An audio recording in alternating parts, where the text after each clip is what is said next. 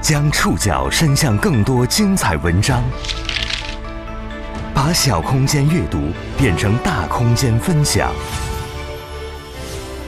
宋宇选读，讲述现实世界里的真实故事，把小空间阅读变成大空间分享。欢迎各位收听今天的宋宇选读。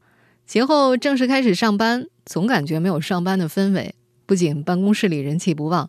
这上下班高峰的车流呢，似乎也比平日里要稀疏一些。我相信很多人还没有从过节的这个氛围当中调整出来。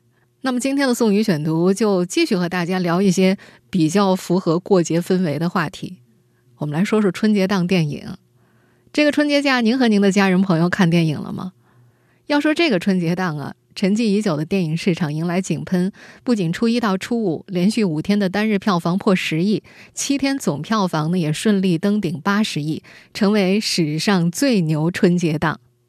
而这个最牛电影档呢，口碑最好的电影是贾玲首次担当导演的《你好，李焕英》。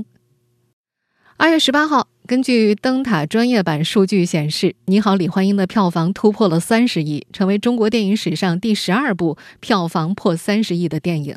此前呢，贾玲已经凭借这部片子成为了中国影史票房最高的女导演了。专业机构预测呀，这部电影的最终票房可能会达到五十二亿。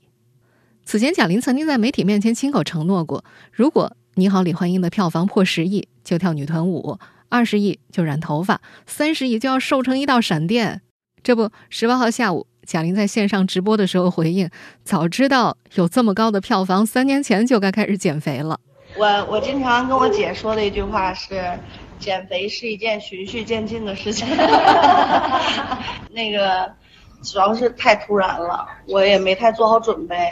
我要知道有这么高的票房是吧？我从三年前就开始减了。当有网友提示《疯狂动物城》里的树懒就叫闪电的时候，贾玲超开心。啊，你看看，减肥了。减肥了，他还说呀，他已经开始减肥了，但是要想瘦成闪电，可能没那么快。呃，这部电影下映的时候，我就肯定是开始减肥了。其实我现在已经在减了，但是我离瘦成闪电那个没那么快，是吧？今天的节目，我们就来聊聊这位新晋三十亿导演、喜剧人贾玲的故事。妈。春节电影档的口碑之作《你好，李焕英》是贾玲的导演处女作。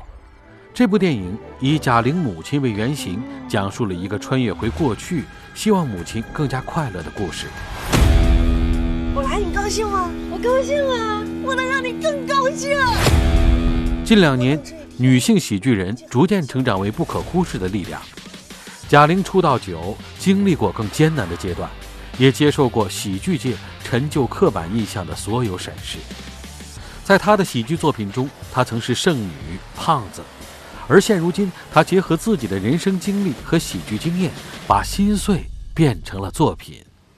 宋宇选读，今天为您讲述贾玲喜剧往事。在刚刚过去的春节假期，由贾玲执导的。以她的亲生母亲为原型的电影《你好，李焕英》在收获良好口碑的同时，更以亮眼的票房数据让贾玲本人成功登顶中国影史票房最高女导演。就在二月十七号，也就是春节假期的最后一天，贾玲多年前在一段访谈当中谈母亲的一句话上了热搜。她是这么说的：“我曾经跟我姐说的最狠的一句话是，是我说我觉得妈妈走了，我这辈子都不会快乐，我这辈子的快乐都缺缺一角。”人生不完整了。在贾玲刚上大学的时候，她的母亲李焕英不幸意外过世。我进学校一个月，嗯嗯，就突然间就就是从拖拉机上面摔下来。她也曾在接受媒体采访时说：“有时候觉得你的成就最想让那个人看到，可是他已经看不到了。”在取得一系列成就、获得巨大成功之前，贾玲的喜剧之路走得并不顺遂。他经历过喜剧的艰难阶段，也接受过喜剧界所有刻板印象的审视。要讲述贾玲本人的故事，我们还得从一九九四年，也就是贾玲十二岁时讲起。这一年，大贾玲五岁的姐姐贾丹带着妹妹去见一位表演老师，老师一下子就喜欢上了这个孩子。贾玲有一张极具亲和力的圆脸，笑起来有两个酒窝。姐姐贾丹记得，老师就看中她的长相，说她是干这行的料。而在贾玲的印象当中，那天是因为她讲了个笑话，把老师给逗乐了。贾丹带着妹妹学表演，本意是想让妹妹有个吃饭的手艺。他们是化工厂的大院子弟，住在离襄阳市一个多小时车程的大山里。小时候的贾玲性格开朗，胆儿大。经常领着一帮小孩爬树、掏鸟窝，在山上大坡溜滚轴。十二三岁，父亲就教他开农用拖拉机，母亲和姐姐在楼上看得心惊胆战。母亲感慨一句：“嗨，两个疯子。”红起来之后，贾玲经常会说：“她就是山里的孩子，如果没有她姐姐，她的一切都是零。”二零零一年，贾玲考入中央戏剧学院。那个夏天，姐姐贾丹。也收到了中国传媒大学的录取通知书。艺术专业的学费高，两个孩子加起来每年就要两万多块，这还不算两个人在北京的生活费。好事成双，对于这个并不富裕的农村家庭来说是痛苦的抉择，以及牺牲和放弃。家里的钱只够供一个人上大学的。贾丹告诉妹妹，两个人都在北京太危险了，家里要有人。他还拿出在电视台工作之后积攒的一万多块钱交给贾玲。姐姐不上大学了，姐姐上班供你上大学。贾玲后来在博客里写道：“欠贾丹真的很多，如果没有自己，她一定已经成为一个知名主持人了。”她还说：“既然有我了，自己要让贾丹过得幸福；既然有自己了，就要把所有的东西都给贾丹。”贾玲考上中戏的二零零一年，同时被戏剧表演专业和喜剧表演专业，也就是相声班录取。那是中戏相声班第一届招生，那个班是由冯巩联合姜昆、侯耀文等人开办的。因为同时被两个专业录取，中戏招生办就给贾家去了个电话，让贾玲选个专业。当时接电话的是贾玲妈妈，当妈妈的自然知道女儿的理想是当一名演员。于是就替贾玲选了戏剧表演专业，哪曾想因为口音的问题被老师听成了喜剧专业。怀揣明星梦的贾玲十分生气，她后来跟妈妈嚷嚷：“我学了这么多年表演，你给我报了个相声班，我一窍不通啊！就认识马三立啊，我这形象也不适合搞喜剧啊。”妈妈则乐观的告诉女儿：“你看你长得也不是很好看，你又爱吃又不爱穿。”平时也确实喜欢逗人笑，不如就顺水推舟学这个吧。妈妈的乐观和阴差阳错，让贾玲成为中央戏剧学院相声班的首届学生。然而，让贾玲没有想到的是，刚入学才一个多月，噩耗就传来了。我爸开着拖拉机，我妈就是说：“哎呀，当时只有五五分钟的路程，稻草两米多高，说怕稻草掉。”掉掉下来，掉下来，我妈不就是白忙一下午吗？她就坐在稻草上边，压的那个压压车，对，然后就掉下来。那天我从学校赶回去的时候，看我爸的时候，我就看到我爸一夜之间头发全白了。妈妈李焕英四十九岁不幸去世，这成了贾玲一辈子的痛，她的快乐永远缺了一角。逝者已矣。活着的人依然要负重前行。如今回头看，最了解女儿的妈妈早就看到贾玲身上的喜剧天赋。不过这都是后话了。在当时的情境下，相声专业对一个女孩而言简直是游戏的地狱模式。宋宇选读继续播出贾玲喜剧往事。在当年那届中戏相声班当中，女生。只占三分之一，而目前活跃在台前的就剩下了贾玲一个人。相声传承至今，几乎是女性的境地。相声演员李菁曾在二零一五年接受《人物》杂志采访时解释，这个行业因为他要调侃，有时候是自嘲式的调侃，有时候要涉及到家庭，涉及到伦理。比如郭德纲就经常开于谦的玩笑，说我是你爸爸，女演员就没办法演。贾玲刚出道的时候，也发现戏园子里根本就没有女更衣室，她只能在卫生间里换衣服。她形容就像是你进错了澡堂子，可是你又想在这儿立足，该怎么办呢？你就把自己伪装成一名搓澡工。二零零三年中戏毕业之后，班里大部分同学都选择另谋出路。其实当时贾玲也有别的选择，去其他城市发展，或者直接回老家。但留在北京就意味着更多机会。为了做喜剧，她选择留下。姐姐贾丹心疼孤身在外的妹妹，每个月都会在工资下发的第一时间寄钱给妹妹，可依然是杯水车薪。想要在北京扎下根来，要吃的苦太多了。她住着地下室，环境阴暗潮湿，狭小到连腿都伸不开。为了生计，平时还要去打零工。而他最初的相声作品，角色也大多是花瓶。他站在男演员的旁边铺垫包袱，然后。由对方抖出来。瞧你那样，怪不得人家说我嫁给你就是一朵鲜花插在牛粪上。你知足吧，你有地儿插就不错了。我们现在听到的就是他早年的相声片段《望夫成龙》，那是他的搭档叫王彤。男女相声大多是夫妻主题，贾玲早年的相声作品都是扮演一个在家庭生活当中不如意的小媳妇儿的形象。她那会儿才二十出头，是个小姑娘，却总在相声里装老成，抱怨自己不争气的丈夫。我说你就不能有点出息？除了洗衣服、烧饭、搞卫生，你，你居然还学会了打毛衣？不是，下一步你还打算干什么呀？母乳喂养。观众是喜欢看男女恋爱、夫妻拌嘴，但也仅限于此。命运的改变。发生在二零零五年，那年贾玲正式拜冯巩为师。冯巩在知道贾玲家里的状况之后，有一次趁着姐妹通电话之际，和姐姐贾丹打了包票。要是贾玲没地方住呀，我给她找地方；要是贾玲没钱吃饭，管她几顿饭，我还是管得起的。之后，贾玲就跟着冯巩四处演小品。偶然之间，冯巩看到贾玲租的房子拥挤破旧，他甚至连四百块一个月的房租都交不起。冯巩告诉弟子：“今年让你挣够十年的房租。”在师傅的带领之下，贾玲的演出机会逐渐多了起来，演出费也从一百块每场，被师傅冯巩涨到了三千块、四千块，就连公益演出，师傅也照常给他发上千块的演出费。那年，他真的挣了十年的房租。他的日子逐渐好转起来。与此同时，他也开始探索一条适合自己的喜剧新路，提出了酷口相声。为大家带来一段传统相声，叫做《论捧逗》。哎，表演者贾玲，谢谢。我们现在听到的2008年的作品《大话捧逗》，就是酷口相声的代表作。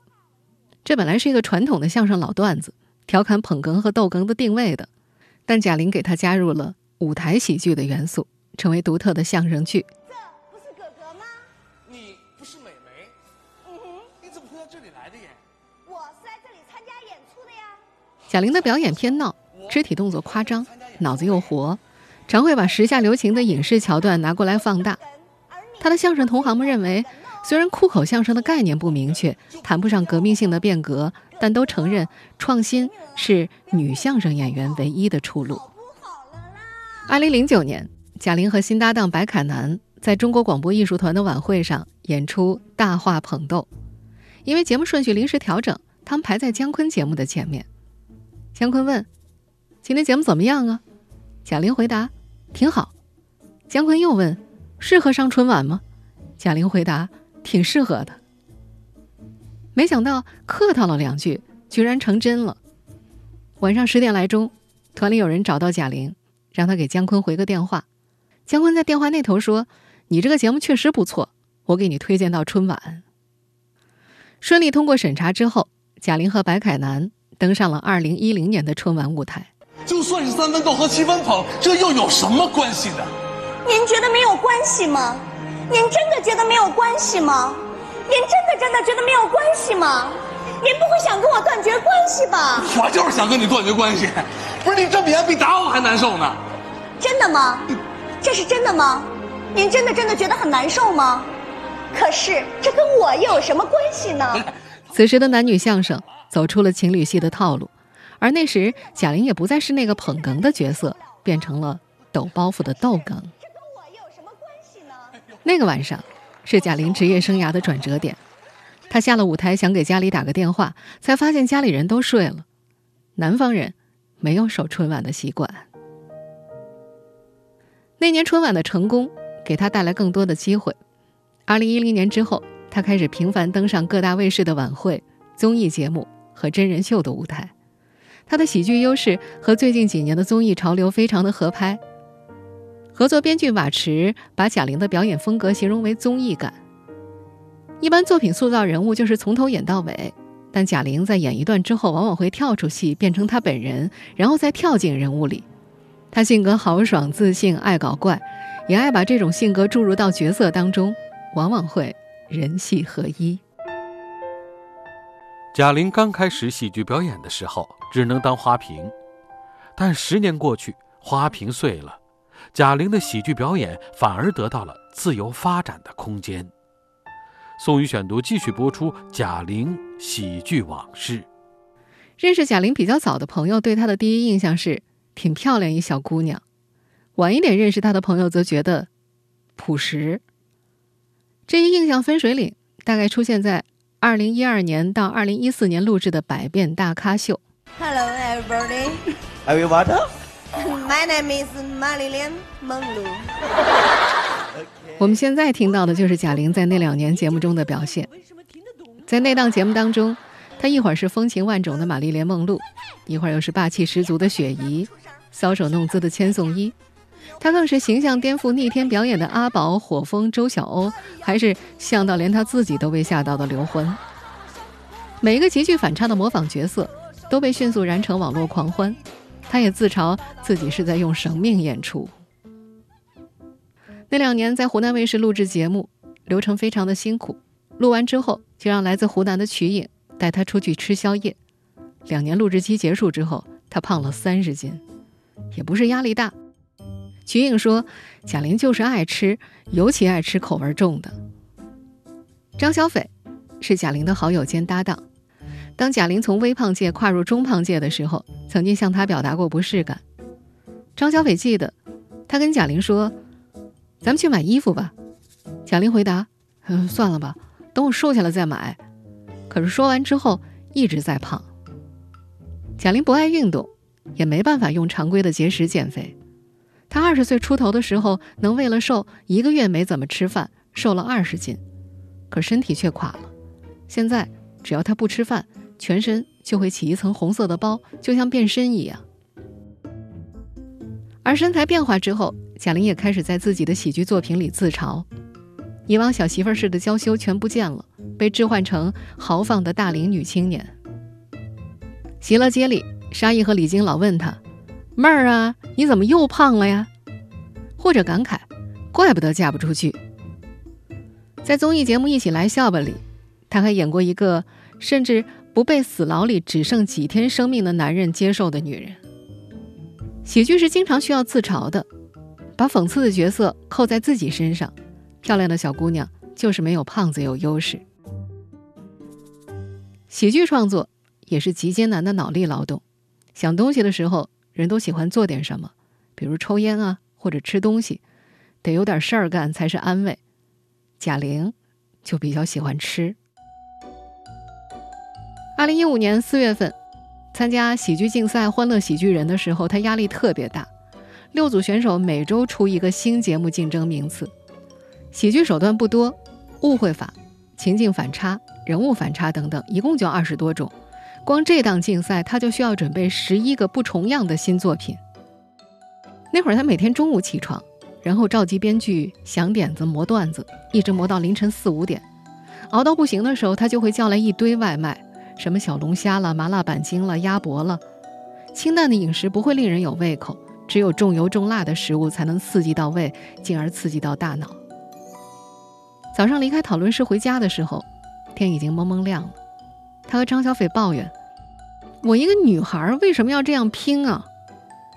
苗条的张小斐逗他说：“你不像我呀，我以后应该还嫁得不错啊。”小品牌出来了，有个舞蹈动作是伸着一根手指扭腰，张小斐扭起来没有喜剧效果，但贾玲一扭，大家就笑得不行，都说只有你能扭出可爱的感觉。贾玲挺得意的，喜剧演员的身体就是创作材料，她觉得和身体和解也挺不错的，那就不减肥了。在贾玲的喜剧表演生涯中，她的作品也曾引发过争议。那是二零一五年春晚，在那个作品中，她演了个剩女女汉子。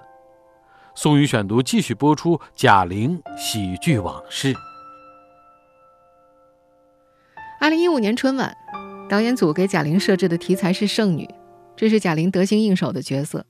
她和两位编剧按照《喜乐街》的模式创作了同名小品。那年大年三十晚上，语言类节目当中，喜乐街第一个登场，名模出身的瞿颖和贾玲形成女神和女汉子的对比。一个是眼大嘴小鼻梁挺，腿长胳膊长 S 型，另一个是有胳膊还有腿，有鼻子也有嘴。前者拥有一切，后者失恋失业。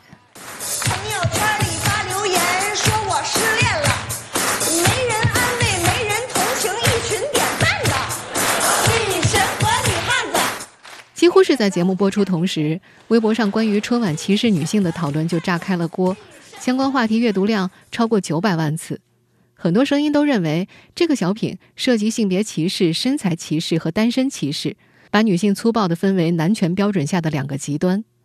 贾玲从一个在男性强势领域站稳脚跟的励志女性，几乎一下子就变成了以歧视女性博笑料的低级笑星。当时贾玲对这些争议的回应很简单，她认为这个角色是一个没有对象、没有工作，但有一大群朋友的可爱女性，而并不仅仅是剩女。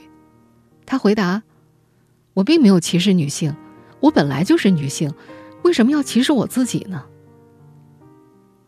台上无大小，台下立规矩，是相声界的传统。潘斌龙觉得这则创作法则适合广义的喜剧表演。演员调侃自己胖、丑、矮，要的是笑声，不是自尊。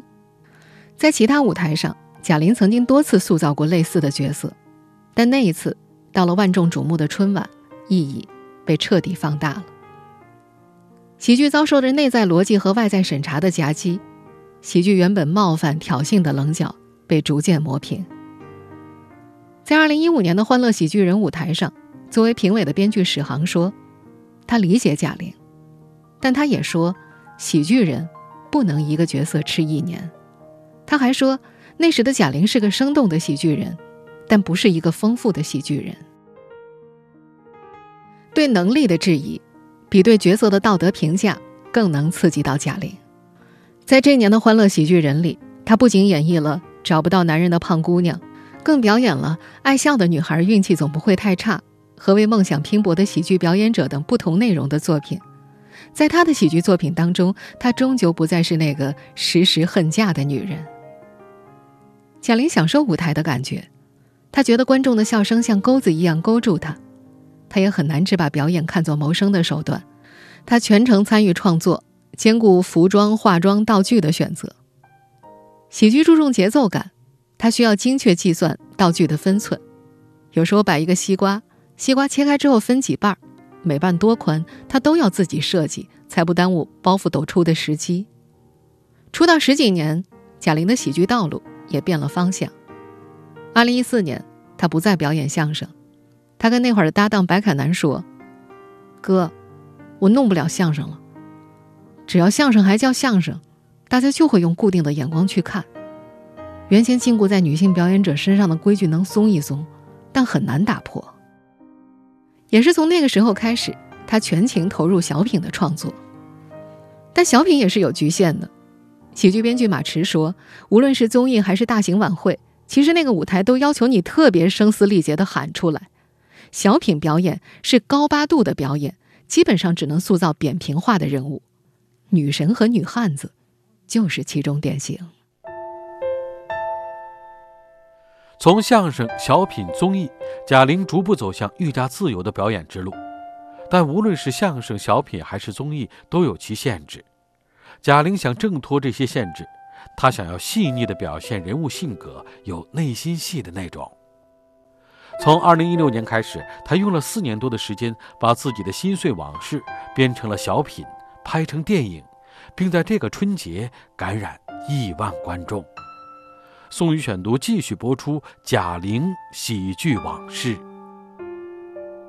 贾玲开始在中戏学习的第一个月，母亲去世，忍受巨大悲痛的同时，她还要学习喜剧，这太过残忍了。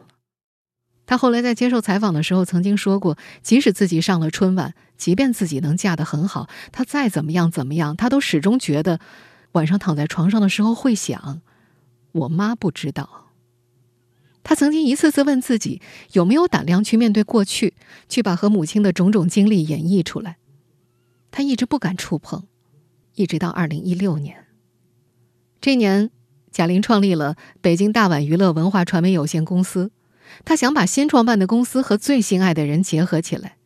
她觉得，创作一个和母亲有关的作品，是给母亲最好的礼物。妈，你叫什么？我是你女儿啊！我就说嘛，你怎么长得跟我那么像？我早都发现了。也是在这一年，贾玲在《喜剧总动员》第一季的舞台上表演了小品《你好，李焕英》。月亮它照墙根啊我好想你。在这个小品的最后，她在台上嚎啕大哭。曾早到失去父亲的岳云鹏在后台这样感慨：“好活，好作品。他没有在挠你，他没有在抓你，他就是你慢慢的刺你的心，就这个作品。”再接下来。又花了四年多时间，贾玲把小品改编成了电影。期间，她恶补了一切关于电影的知识。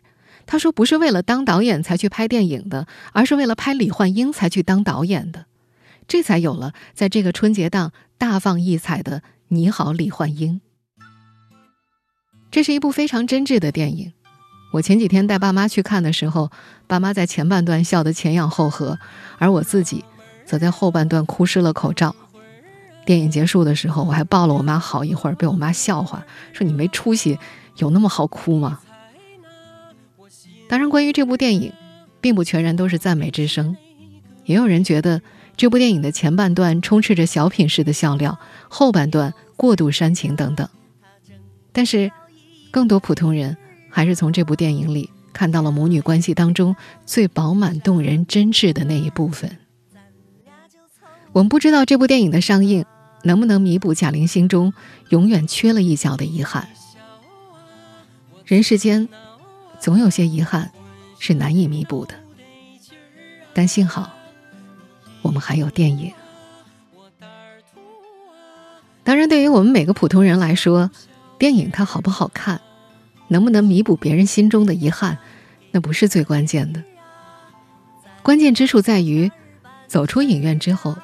我们自己能不能更加珍惜和家人共度的每分每秒？毕竟，那些和家人共同度过的时光，才是我们最珍贵的记忆。你们觉得呢？月亮它照墙根儿啊，我为你唱小曲儿啊，看你睡了，我心里没滋味儿啊。我是宋宇。感谢各位的收听。本期节目综合了新华每日电讯、人物杂志、界面新闻、网易娱乐的内容。收听节目复播，您可以关注“宋宇选读”的同名微信公众号。我们下期节目时间再见。媳妇儿啊，亲妹儿啊，咱俩过日子儿啊，我有情，你有意，生了个胖闺女。蒜皮儿啊，那都是我的事儿啊。你搂包啊，做题儿啊，天天那都有句儿啊。谁家的爷们儿啊，藏进小